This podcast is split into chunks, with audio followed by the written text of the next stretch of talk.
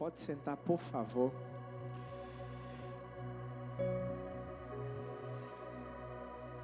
Eu acredito mesmo que hoje vai ser uma, uma manhã de cura, de, de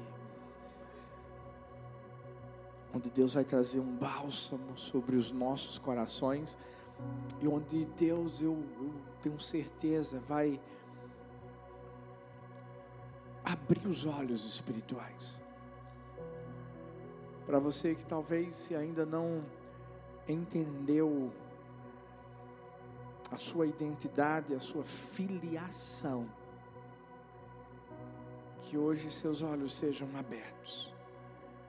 Você mais do que nunca entenda que não é uma expressão simplesmente, mas é uma verdade.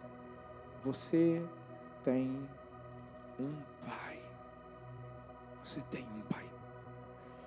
A mensagem de hoje tem como tema um encontro com o Pai. Eu vou falar de cinco encontros. Cinco. Cinco encontros com mulheres. O pastor não sobrou nada para um homem, não. Mas por que eu vou falar sobre o encontro de um pai com mulheres? Claro que serve para todo mundo, seja homem, seja mulher. Porque no contexto que eu vou falar hoje, quando a gente estuda a, Bíblia, nós vamos perceber que a mulher, ela era deixada de lado pela sociedade. Para você ter ideia, uma das orações que era feita no Talmud pelos homens era: Deus, obrigado, porque eu não nasci mulher. A mulher não tinha o direito de, de aprender, não tinha nem sequer o direito de entrar num templo, numa sinagoga. Eu acredito que tudo isso acontecia e acontece ainda de uma forma talvez um pouco mais reduzida nos dias de hoje, mas para arrancar uma identidade que já havia sido estabelecida muito tempo atrás. A verdade é que, se você perceber, o assunto da Bíblia se chama paternidade.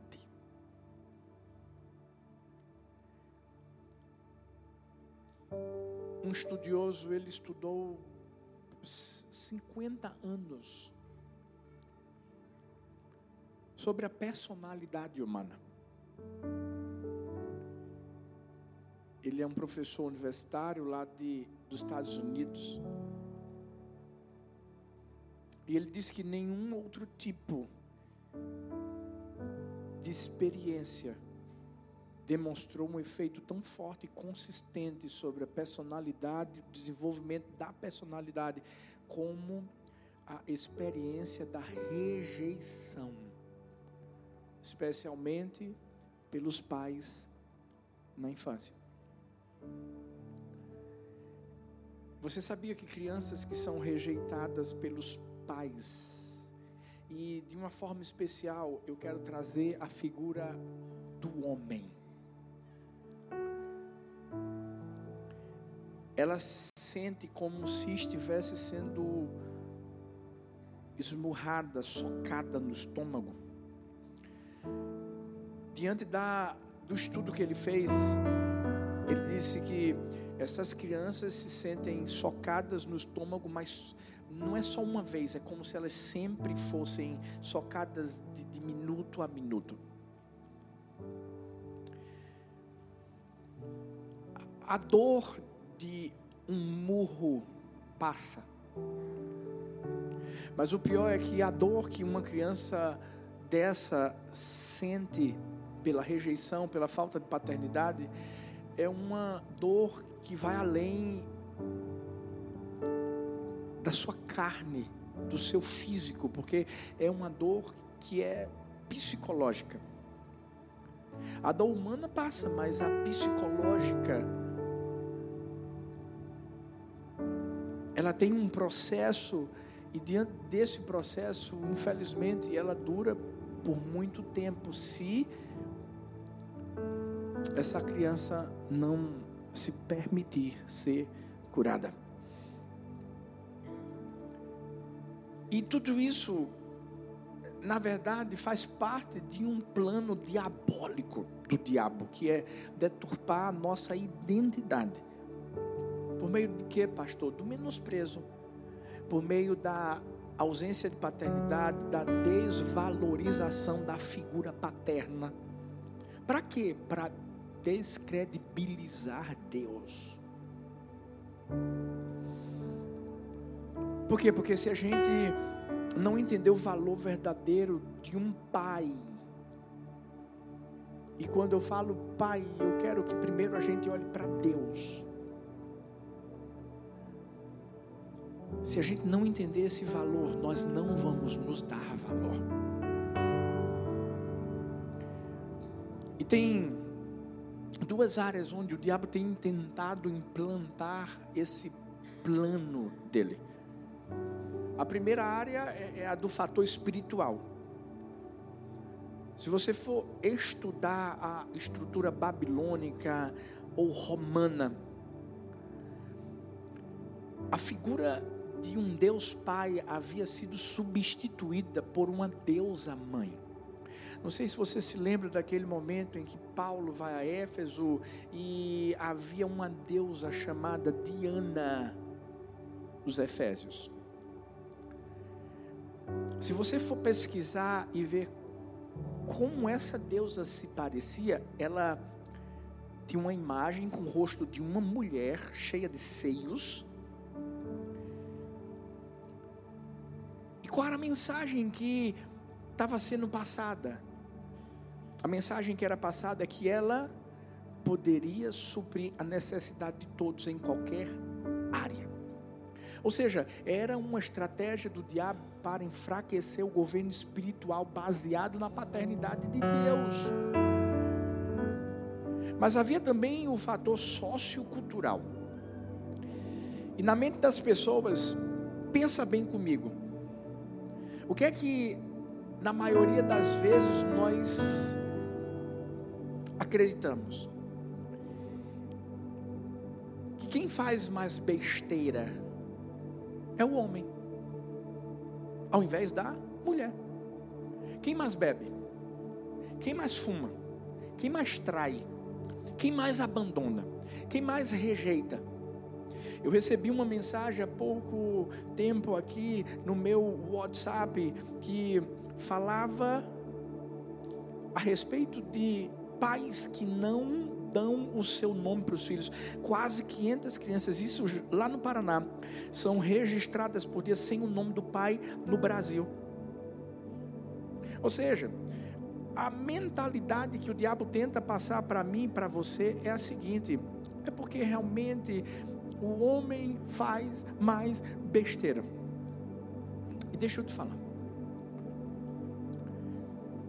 Nós não podemos nos apegar àquilo que o diabo está tentando inserir na nossa cultura, na nossa mentalidade. Nós precisamos nos apegar à verdade de Deus. E é por isso que a gente está aqui para levar restauração para a paternidade. E quais são as verdades de Deus? Pode celebrar isso. Quais são as verdades de Deus? Como é que Deus se revela no Antigo Testamento? Deus se revela como Pai de Israel.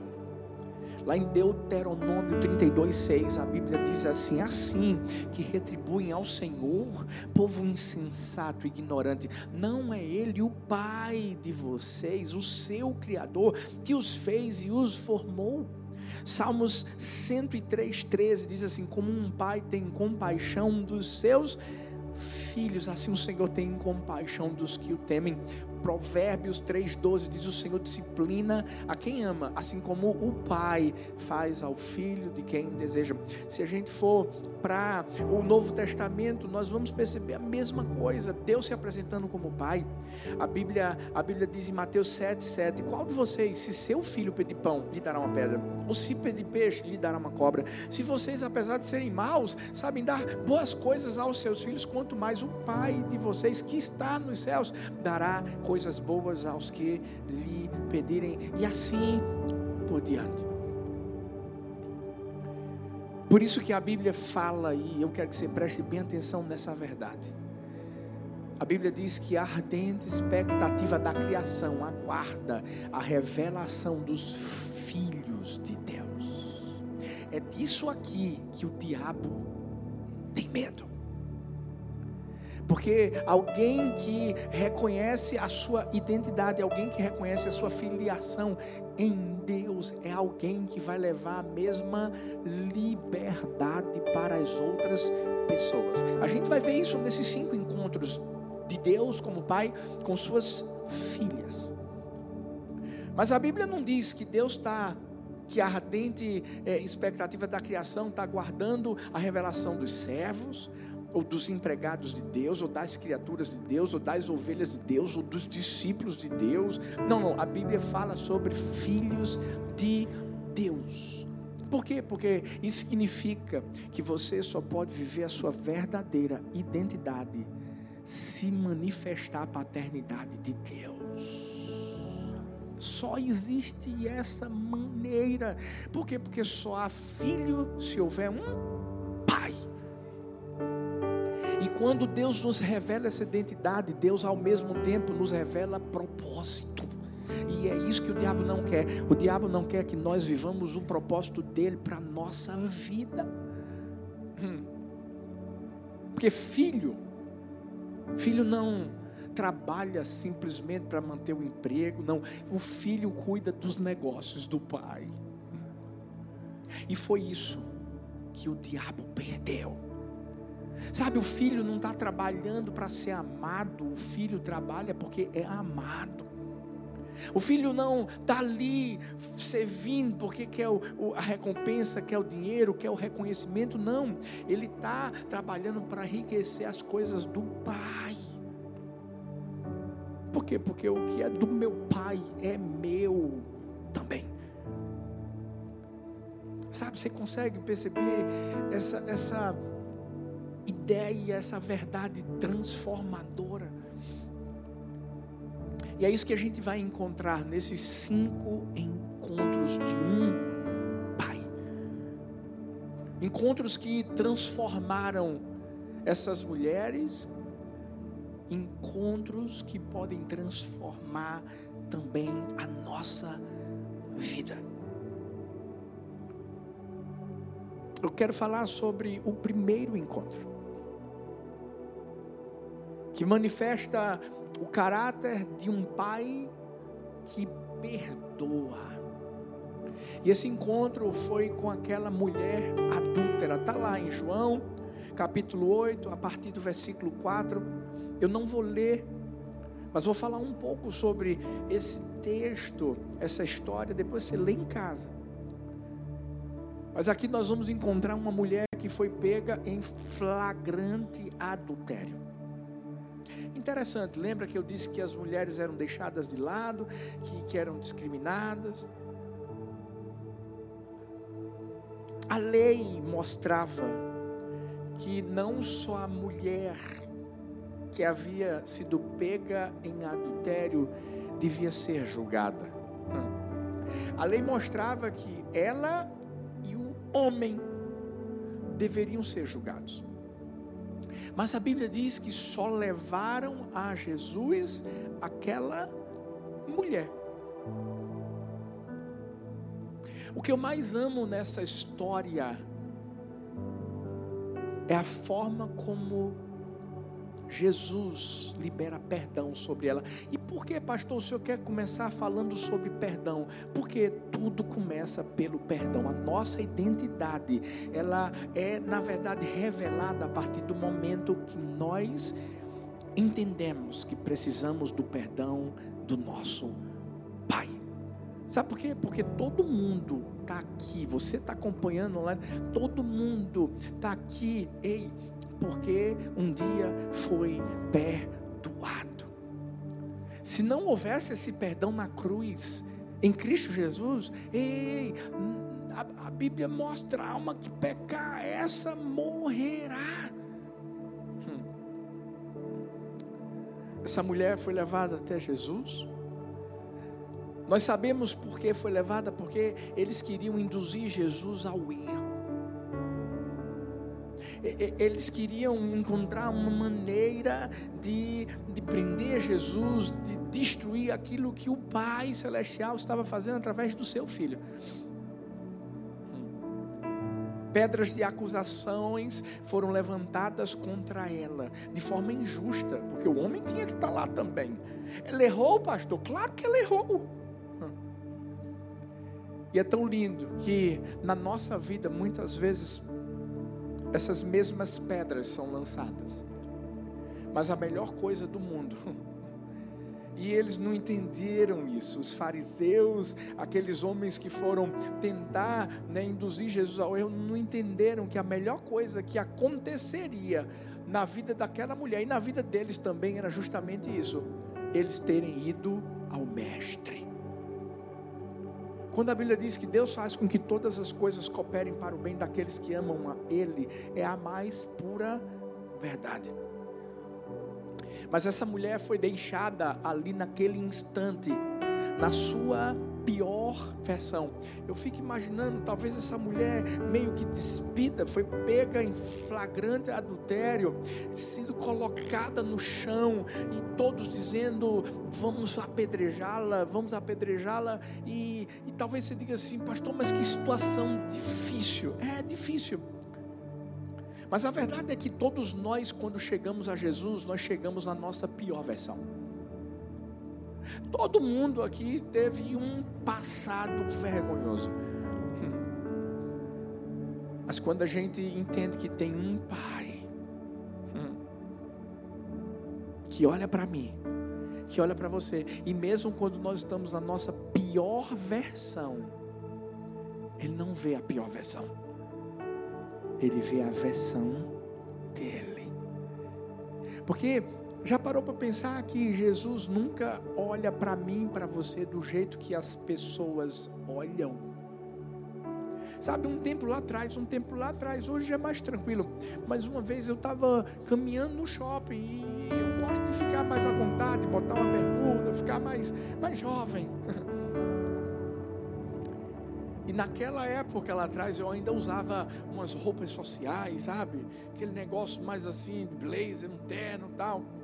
E estou eu no shopping, caminhando, e de repente uma pessoa da igreja olha para mim, eu reconheci que ela era da igreja. Mas quando ela olhou para mim, ela fez. Aí na hora, eu fui até ela, fala filha, pastor usa bermuda também, tá vendo? Aí ela, ah, ficou mais tranquila. Sabe, muitas vezes a gente tem a tendência de olhar para as outras pessoas e julgá-las, talvez pela, pela aparência exterior. Mas é tão lindo que Jesus sempre olha para mim, para você, entendendo, não o que está ali, ó, mas o que Ele vai fazer, porque Ele faz. Aqueles homens colocaram aquela mulher ali na sua pior versão para poder envergonhá-la. Palavras de acusações foram lançadas sobre elas, sobre ela. E aqui vem a parte que eu mais amo. De todas as palavras, de todas as palavras que esses homens falaram, uma se salvou. Qual foi? É quando eles perguntam assim: Jesus, o que é que o Senhor tem a dizer sobre ela? Deixa eu te falar uma coisa. Você tem um pai. E por mais que eu e você não sejamos perfeitos, qualquer pessoa que chegar para o nosso pai e dizer assim: o que é que você tem a falar dele ou dela? Se prepara, porque o nosso pai que é orgulhoso, no sentido de nos amar tanto, vai falar aquilo que deve ser falado. Sabe quando Jesus estava se batizando ali com João, o que foi que o pai disse? Esse é o meu filho amado, em quem eu tenho prazer. Sabe aquela expressão que a gente diz assim: eita, pegar em bomba, pegar em bomba. Porque o que é que o pai vai falar da sua filha? E naquele instante, ele diz assim: é. Ele igualou todo mundo. Se, se você está aqui, você quer jogar pedra, se você não tiver pecado, vai lá e lança. Sabe por que ele nivelou todo mundo? Porque ele quis dizer assim: você está pensando que o adultério dela é, é, é, é, é maior do que a tua mentira? Você está pensando que o adultério dela é, é, é maior do que o seu orgulho? Ele nivelou todo mundo e como um pai que ama também, porque Deus estava, Jesus estava se revelando como pai para os outros também, para mostrar: ei, deixa eu dizer uma coisa, está todo mundo errado aqui. O único que pode absolver, não só ela, mas como vocês, sou eu. Sou eu. Enquanto os representantes da lei estavam ajuntando pedras, sabe o que, é que Jesus estava fazendo? Tocando no pó das pedras. Porque é isso que Jesus faz. Quando as pessoas estão com as pedras nas mãos, Jesus está com o, o pó, dizendo assim: pode deixar, eu vou quebrá-las. Eu sei quem você é, eu sei o que você fez, mas eu também sei o que eu vou fazer. Eu te fiz do pó da terra, mas eu soprei sobre você o meu espírito, para você ser tudo aquilo que eu quero que você seja. Você é filha, você é filho. É diferente. E por isso, veja que coisa interessante. Ele diz uma coisa para a multidão, mas diz duas para aquela mulher. Para a multidão, quem de vocês estiver sem pecado, seja o primeiro a tirar a pedra. Mas e para ela? Jesus disse assim, depois que todos foram embora: Mulher, onde estão eles? Ninguém condenou você? A segunda, eu também não te condeno. Vá e não peques mais. Primeiro, ele mostrou que ele é um pai de amor e de misericórdia. Mas também, ao mesmo tempo, mostrou que é um pai transformador. Perceba bem que Jesus depositou graça sobre a vida daquela mulher. Mas ao mesmo tempo ela não, não, não disse para aquela mulher assim, beleza, você errou, pecou, tá bom, pode ir. Não. Ele disse assim, vai, mas filha, não, faz mais essa besteira que você fez. Estão tentando hoje mostrar que Deus é um pai. Um pai que ama, um pai que cuida mas que quer deixar a gente do jeito que a gente está.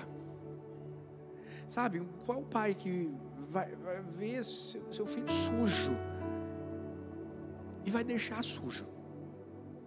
Nenhum pai vai fazer isso. Pai de verdade não vai.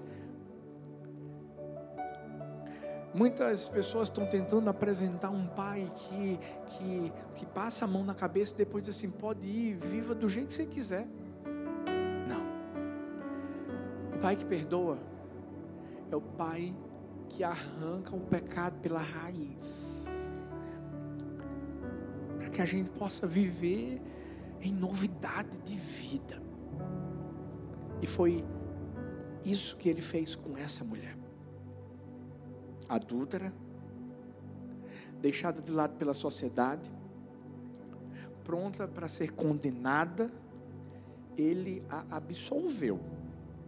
Mas ele não só fez isso, ele também transformou a vida dela. Deixa eu dizer uma coisa: você, eu, nós temos um pai. Sabe, você errou, você pecou, você fez besteira. Ele já sabe o que você fez. Tem muita gente que está pronta para lançar as pedras sobre você, mas ele está ali para te defender. Agora, não esquece, o seu pai vai te colocar debaixo do chuveiro para você tomar aquele banho, para ficar limpo, para ficar cheiroso e para nunca mais você viver o que você viveu lá atrás. Por quê? Porque se alguém está em Cristo, nova criatura é. As coisas velhas já passaram e eis que tudo se fez nova. Talvez é desse pai que você precisa hoje.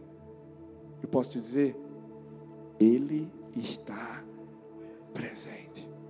Não importa o que você já viveu, não importa, não importa, não importa. Está ali de braços abertos, só esperando você entender que Ele nunca, nunca vai te acusar. Não, não. Ele não acusa. Você vai ver Jesus acusando essa mulher? Não. Ele vai absolver para você sair daquela situação totalmente transformado. Isso aconteceu com essa mulher. O pai que perdoa se manifestou na vida dela. E por isso que a vida dela nunca mais foi a, a mesma. Mas o pai que perdoa também é o pai que valoriza. E aqui a gente vai falar sobre Maria de Betânia. Mateus 26, a partir do versículo 6, depois você vai ler em casa também. A Bíblia fala daquela mulher, lembra? Aquela mulher que quebrou o vaso de alabastro quando estava ali na casa de Simão, o leproso, os discípulos, os discípulos chegaram, os discípulos, estou falando de gente que estava com Jesus disseram, mas para que esse desperdício? Principalmente quem? Judas Iscariotes. Eles ficaram incomodados com aquilo que aquela mulher fez, com aquela boa ação que foi realizada por ela para Jesus. Eu fico imaginando essa mulher ansiosa para Jesus chegar ali. Eu imagino ela deve ter arrumado mesa, deve ter a, a, preparado o jantar, organizou tudo, botou sua melhor roupa e, e pegou aquele frasco valiosíssimo. É, eu imagino o tempo que essa mulher teve que trabalhar, todo o esforço que ela fez. Por quê? Porque a Bíblia diz que é, equivalia a 300 dias de trabalho. E eu, deixa eu dizer, esse vaso não foi fácil. Esse, esse, esse nardo que ela comprou não era fácil de ser não encontrava em Israel, teve que vir de fora, mas, mas chegou o momento Sabe, faltavam apenas seis dias para Páscoa. E, e, e, esse gesto que ela ia realizar tinha um sentido profético, porque ela ia, ia ungir Jesus, o Cordeiro de Deus, que ia tirar o pecado do mundo, seria ungido representando morte, mas ao mesmo tempo representando a ressurreição. Ninguém mais fez isso. Os discípulos podiam ter feito isso. Mas aquela mulher, aquela mulher, fez o que ninguém fez: quebrando vaso, enxugando com seus cabelos os pés de Jesus, e mostrando ali, Jesus, tu és a minha cobertura. Ali ela ela ela estava dizendo, eu dependo totalmente de ti. O Senhor é meu pai, eu, eu, eu quero uma paternidade. A dependência dela não estava no recurso, porque ela gastou tudo que tinha. A dependência dela não estava na opinião das pessoas, porque ela nem ligou para aquilo que uh, os discípulos falaram não estava numa performance de superioridade, ela não estava querendo mostrar que ela era superior a absolutamente ninguém, ah, ela só estava dizendo: eu, eu dependo de ti, eu reconheço quem o Senhor é. Por isso que depois que essa mulher fez é, essa ação tão linda para com Jesus, nós vamos encontrar três falhas de identidade na vida dos discípulos. Primeira, inveja. Inveja por quê, pastor? Inveja porque eles viram aquela mulher fazendo o que eles não fizeram. Segundo, o desprezo. Porque quando eles disseram assim, que desperdício é esse? Eles estavam tentando desprezar, descredibilizar justamente a atitude dela, porque a atitude dela não foi para com é, um discípulo, não, não, foi para com Jesus. E a terceira falha de identidade, hipocrisia. Porque Judas Iscariote disse assim: vamos dar o dinheiro para os pobres, mas a gente sabia o que, é que ele estava querendo fazer com aquele dinheiro. Mas e a resposta de Jesus? Ah, vamos focar em duas frases. Por que vocês estão incomodando esta mulher? Ela praticou uma boa ação para comigo.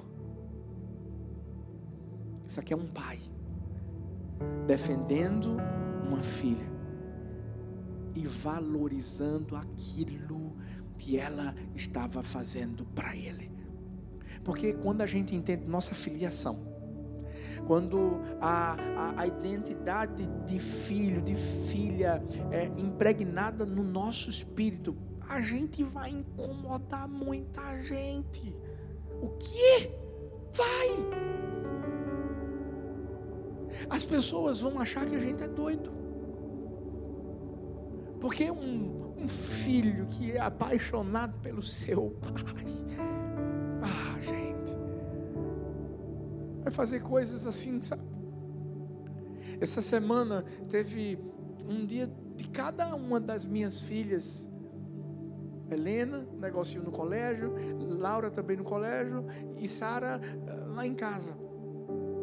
E foi lindo o que cada uma fez. As cartinhas, e o interessante é que essa última foi Sara que fez e, e ela chegou para mim um dia e disse, pai, é, o senhor quer tomar café? O que, é que o senhor quer comer? Aí já começa a sorrir. Por que, filha? Não, só para saber. Assim, acho que uma batata doce, né, filhota? Um ovinho, com bacon. Tá bom. Quais, quais são as cores que o senhor mais gosta? Eu disse, porque tu quer saber? Não, só para saber mesmo. O senhor vai tomar café a que horas? Vai acordar a que horas? Mas por que tu quer saber? Não, só para saber mesmo. E ela acordou cedo. Pediu para mim que trabalha lá em casa acordar ela, de sete e pouco. Foi lá fazer o café. Aí eu acordo. Tá lá. Ela pegou um quiche que a menina fez de brócolis, de quiche gostoso, gente. Com coração, fez um coração. Botou eu te amo com sal.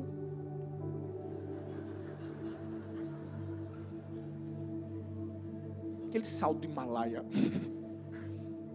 Negócio tão bonito. Cartinha ela mesma fez, cortou um P, aí botou o ai assim e acordou bem cedo. Eu disse, ô oh, menina, como é que tu conseguisse acordar? Porque sou eu que te acordo. Ah, não, eu pedi para tia Wade me acordar. Mas foi dormir tarde, mas mesmo assim, porque uma filha que é um pai, um filho que é um pai, vai fazer sacrifícios para valorizar o pai que tem. Sabe por quê? Porque também sabe que o pai ah, valoriza. Por isso que olha o que Jesus vai falar para aquela, não só para a mulher, para todo mundo. Porque sabe qual era o pensamento dos discípulos? O preço do perfume. Deixa eu te falar uma coisa: preço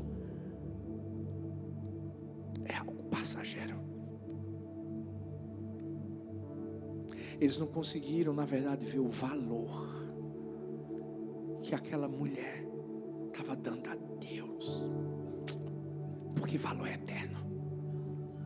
Por isso que, vou te dizer, a gente tem um pai que nos valoriza. E Deus, Jesus chega e diz assim: é o seguinte, para vocês que estão incomodados, o que essa mulher fez, eu vou deixar marcado pela eternidade, porque eu quero que somente todo mundo, eu só quero que todo o universo, quando lê essa história, saiba o que minha filha fez por mim. Uau! Por isso que eu acredito, sabe, Deus nunca nos mede pelo que a gente faz, nunca.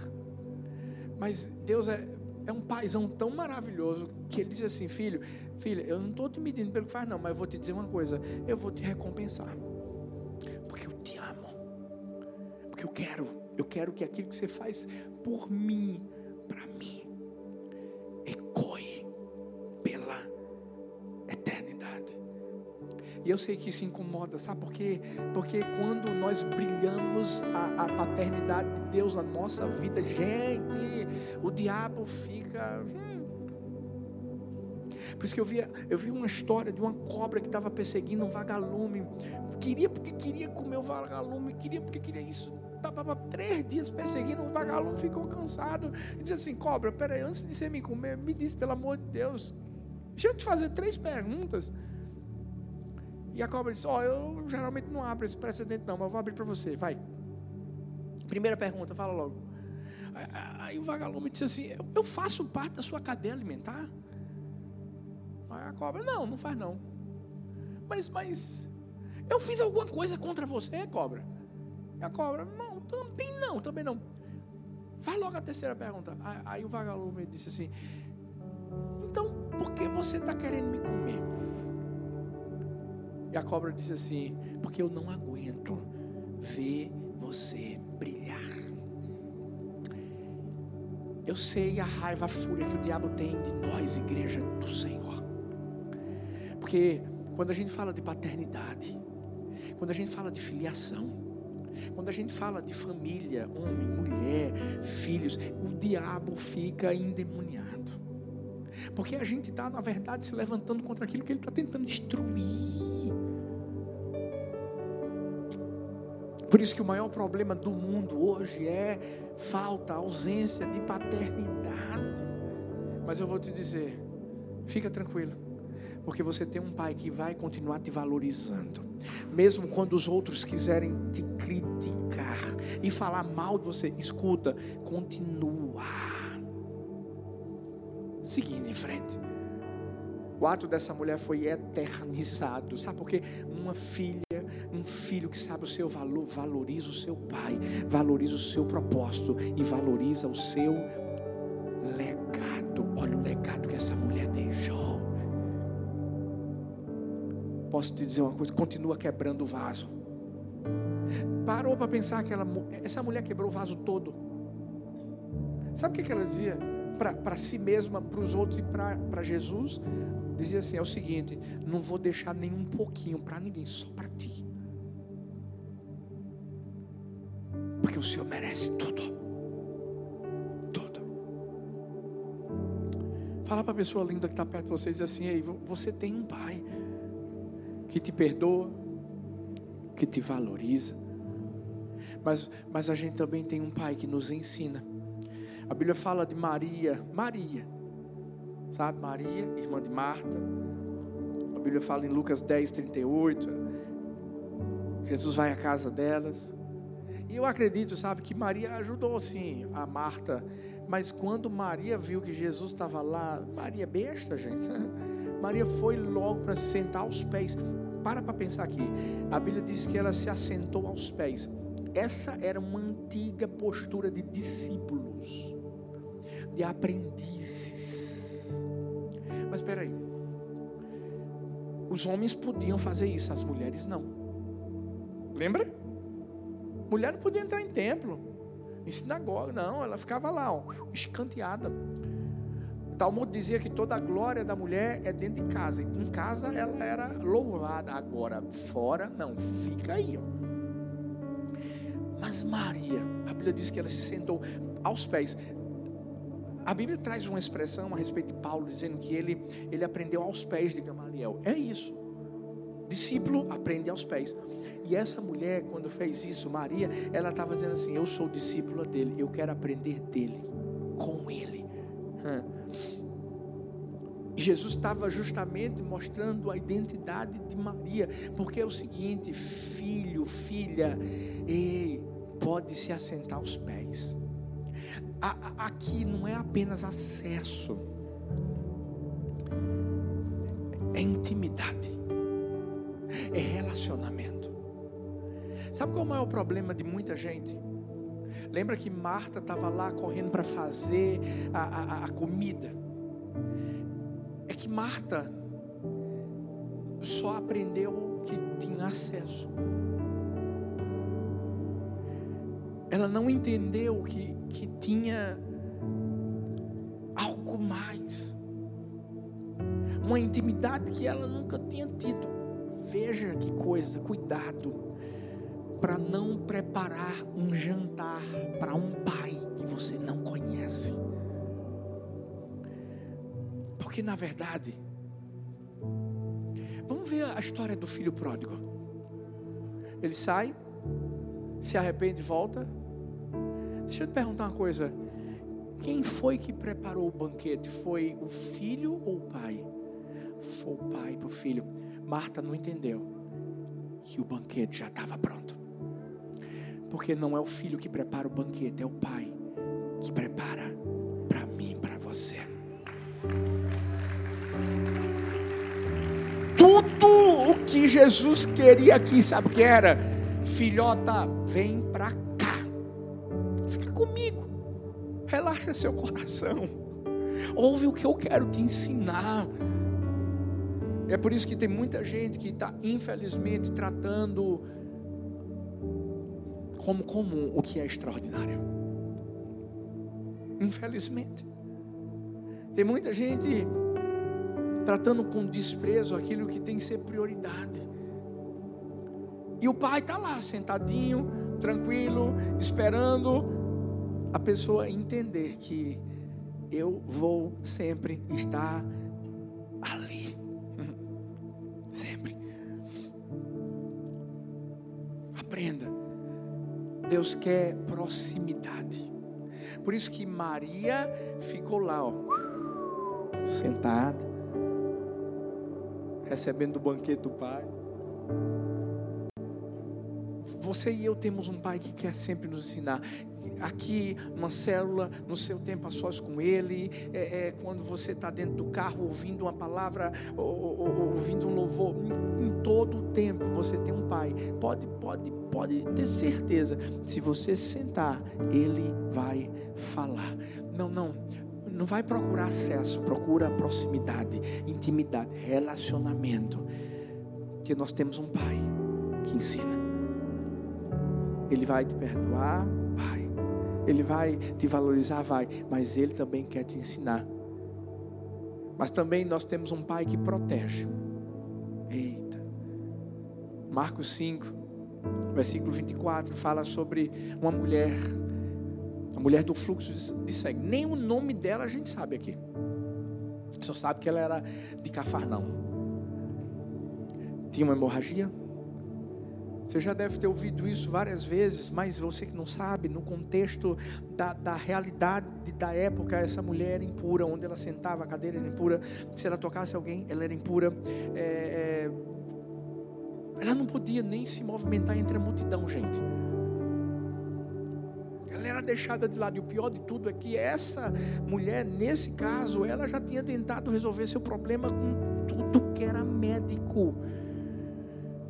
Até que um dia ela disse assim: Peraí, eu vou ter coragem. Eu estou ouvindo falar que tem esse Jesus, esse Jesus ele ele está curando tanta gente, então ele pode me curar. E a Bíblia diz que ela foi até Jesus. Depois você lê o texto de Marcos 5, 24 até o 34.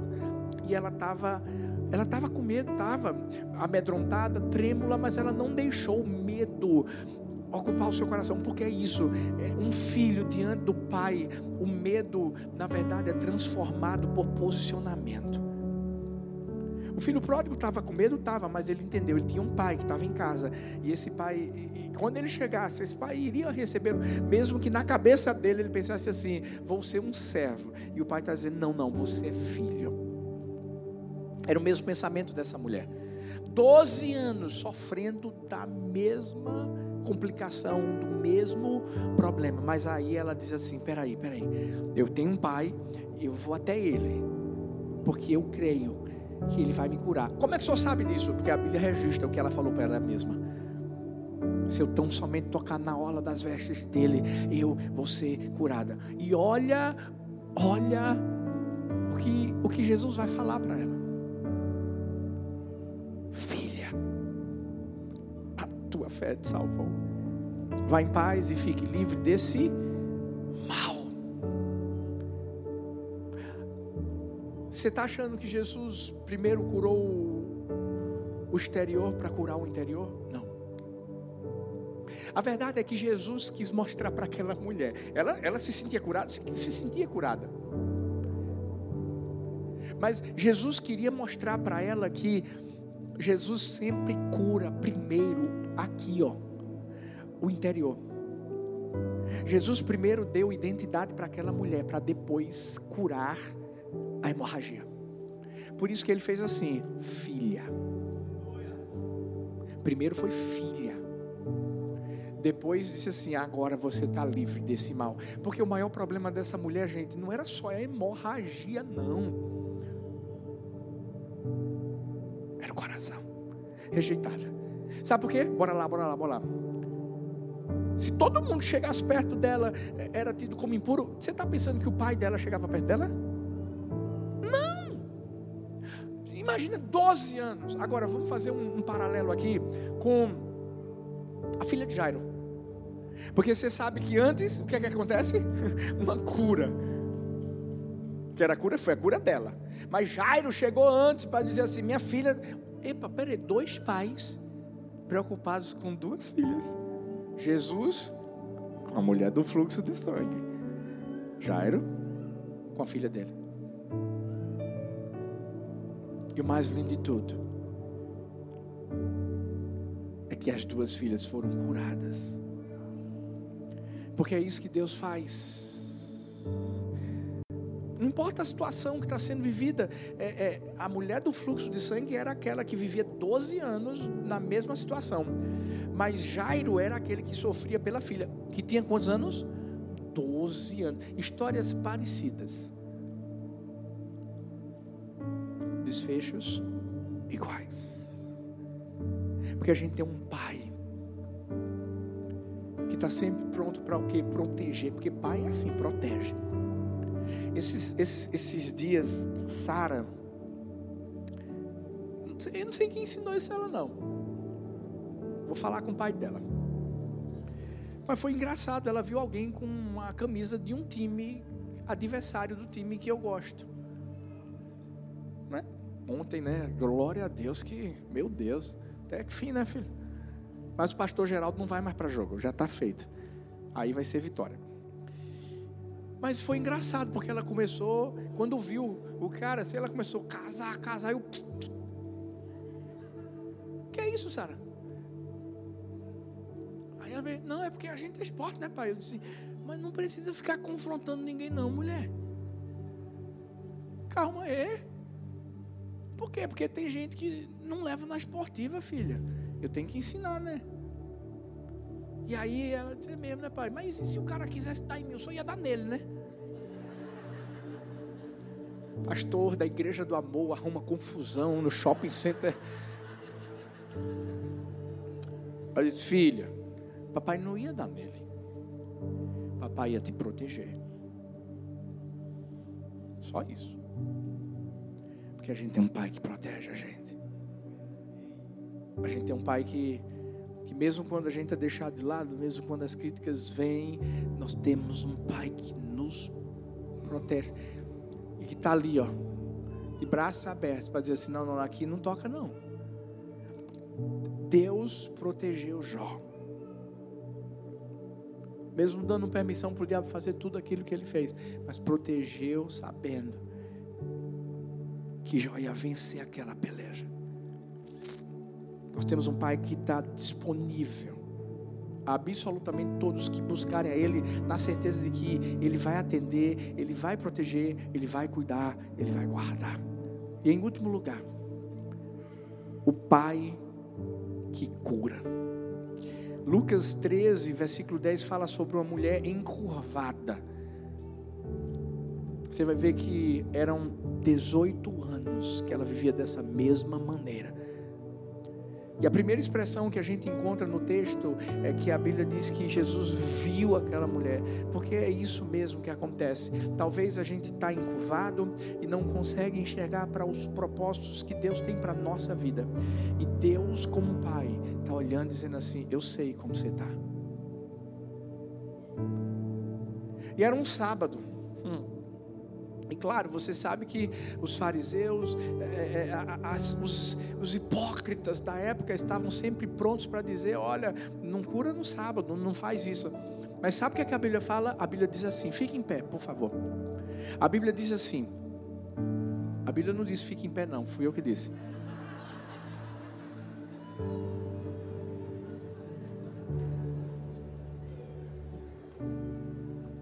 Vocês são vocês amam a Bíblia, né? Estão lendo, né?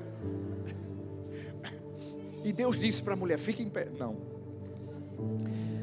O que, o que Jesus falou para aquela mulher foi: essa mulher é uma filha de Abraão. Jesus quis lembrar ela a identidade que ela carregava. E o diabo estava tentando prendê-la há 18 anos. Porque é isso que o diabo quer fazer. Ele quer que a gente tenha uma identidade distorcida. Mas o encontro de um pai com a filha ou com o filho revela a identidade certa. Ele curou a identidade para depois curar o exterior. É isso que Deus faz. Tira os nossos olhos do chão e faz com que nós vivamos o que a Bíblia diz: eleva os meus olhos para os montes, de onde me virá o socorro? O meu socorro vem do Senhor, vem do meu Pai, que fez os céus e a terra. Jesus deu uma lição de moral em todo mundo ali, porque Jesus não só fez aquela cura naquele sábado, Jesus fez outras curas em outros sábados. Mas tem tanta gente preocupada, tem tanta gente se apegando a simplesmente coisas humanas, que não permitem que a identidade, que o pensamento do céu pá, venha a ser inserido no seu coração. O pai que olha para a filha, que cura, o interior para curar o exterior. É o mesmo Pai que está só esperando eu e você que talvez estejamos encurvados. Ouvimos a Sua voz dizendo: Vem para cá. E não importa o que vão falar, não importa qual é o dia. O que importa é que você é filha de Abraão. Você é filho de Abraão. Ou seja, você é meu filho. Você é minha filha. E eu não vou te deixar desse jeito. Eu não sei do que você precisa hoje. Não sei se você precisa desse pai que, que perdoa não sei se você precisa desse pai que valoriza, do pai que ensina, do pai que protege, do pai que cura. Até porque, deixa eu te dizer uma coisa: talvez você nunca teve um pai. Eu quero encerrar lendo essa carta. Essa carta foi escrita por Talita. E ela colocou hoje lá no Instagram dela. Ela vai pregar no culto das sete e meia. A verdade é que não era nem para estar pregando hoje. Mas ela está chegando ainda de Vitória. Chegar um pouco cansada. Eu prego das cinco, ela prega às sete e meia. Mas essa mensagem é dela. Eu não sei se você sabe que Thalita viveu uma ausência de paternidade muito grande. Aos três anos de idade, o pai dela deixou sua casa, traiu sua mãe. Sabe, eu fico pensando, Helena, três anos, e eu penso, Thalita, três anos, e vivendo tudo isso. E ela tentou meio que substituir essa ausência de paternidade em um tio dela, que era como um pai. E esse tio, certa vez, foi numa fazenda dele para pagar os funcionários. Um cara de Deus foi ler a Bíblia justamente na rede. A pilastra caiu em cima dele e ele morreu. Ou seja, mais uma perda. A minha sogra casou pense num sogro maravilhoso que eu tive, Lucas, que era padrasto de Talita, das meninas, do pastor Geraldo e foi também uma figura de pai. E ele morreu de câncer. Diante de tudo que ela viveu, chegou o um momento em que a gente ia ter a nossa primeira filha. Era como se fosse um alívio lá dentro do coração dela por tudo que ela tinha vivido. E a nossa primeira filha morreu depois de três meses. E nesse instante, foi um instante que ela disse para Deus: Deus, pelo amor do Senhor, me mostra que o Senhor está comigo, que o Senhor é meu Pai. Ela escreveu essa carta. Essa carta é para alguém que nunca apareceu. Não. Você não esteve nos momentos mais importantes da minha vida. Você não assistiu à apresentação da escola que eu tinha ensaiado meses na esperança que fosse boa o suficiente para fazê-lo aparecer. Você não esteve quando caí, levantei até aprender a andar de bicicleta. Você não esteve entre os rostos, rostos que eu observava cantar feliz aniversário em torno da mesa. Você não esteve quando minhas notas em matemática não melhoravam e, e também não estava quando consegui superar e chegar à formatura. Você não esteve quando apresentei a todos o homem que iria me casar. Você não esteve nos almoços barulhentos de domingo, não esteve nas minhas memórias mais marcantes e também não esteve nas mais comuns. Mesmo que ainda rodeada de pessoas, tudo que eu mais queria era a sua presença. Mas diante de uma ausência tão grande, conheci a presença que conseguiu ser ainda maior para preencher todo o vazio do meu coração. Conheci um pai que esteve presente todas as vezes que me senti sozinha. Um pai que estava torcendo por mim na plateia quando venci, também me consolando quando falhei.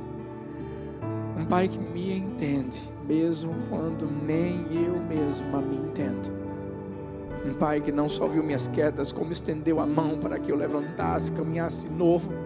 Um pai que celebrou o mais comum dos momentos como se tivessem sido grandes acontecimentos. Um pai que não despreza a minha presença. Um pai que não diminui minha dor. Um pai que me ama e me mostrou quem eu sou. Esta carta é ao pai que nunca apareceu, somente para dizer que eu encontrei a filiação do céu. Um pai que me completa, me encoraja, me lança ao meu propósito no final do dia, é para os braços dele que eu corro, é o olhar dele que eu busco, é o coração dele que guia o meu. Eu entendi que a sua ausência não diminui meu valor, nem é culpa minha, também não lhe culpo mais. Somente espero que um dia você encontre mesmo Pai que eu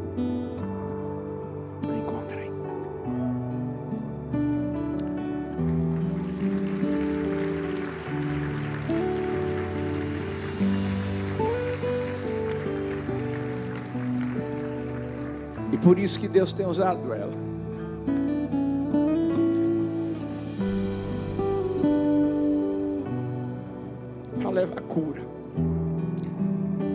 Identidade, paternidade à vida de tantas mulheres e homens. Sabe por quê? Deixa eu te dizer, um encontro com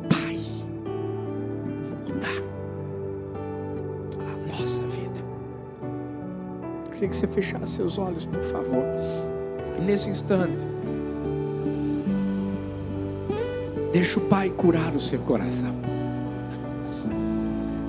Porque talvez, sabe, você tem vivido sua vida do jeito que você tem vivido, sabe por quê? Porque é uma tentativa de você chamar a atenção do pai terreno que você nunca teve do jeito que queria. Mas eu posso te garantir: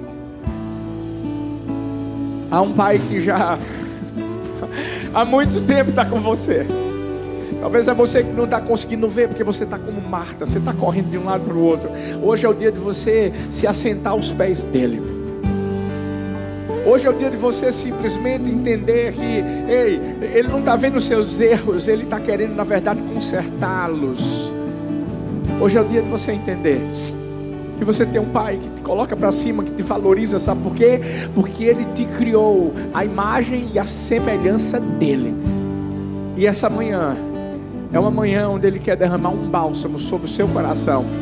Ele quer cicatrizar essa ferida que talvez está aberta há tanto tempo e você sabe está doendo. Hoje, deixa o seu Pai te encontrar. E você vai ver o que, é que Ele vai fazer. O banquete que Ele vai preparar. Ei, você vai ouvir as palavras, não de acusações, mas as palavras onde Ele vai te absolver e mostrar, filho, filha, vai, mas também não peques mais, porque hoje Ele começa a escrever uma nova história na sua vida. Por isso que eu quero convidar você hoje a correr para os braços dele. Eu quero convidar você que está online também a tomar a melhor decisão da sua vida. Eu quero convidar você a se entregar a esse Pai. Eu quero convidar você a nunca mais deixar. Sabe por quê? Porque Ele nunca te deixou. Eu vou contar de um até três. Você que nunca tomou essa decisão, ou você que se desviou, se distanciou dos caminhos do seu Pai, volta hoje porque Ele já preparou uma túnica nova, Ele já fez tudo para você, para dizer: você não vai ser servo, não, não, você não vai ser escravo, você continua sendo filho. Quando eu encerrar essa contagem de 1 até 3, eu quero convidar você que vai se entregar a Jesus a levantar bem alto sua mão. Eu quero convidar você que está online a escrever aqui no chat, nos comentários, eu aceito, eu volto. Ei, se prepara, porque é o melhor encontro da sua vida está prestes a começar o seu encontro com o Pai. Vamos lá. Um, dois, três. É que está a primeira vida?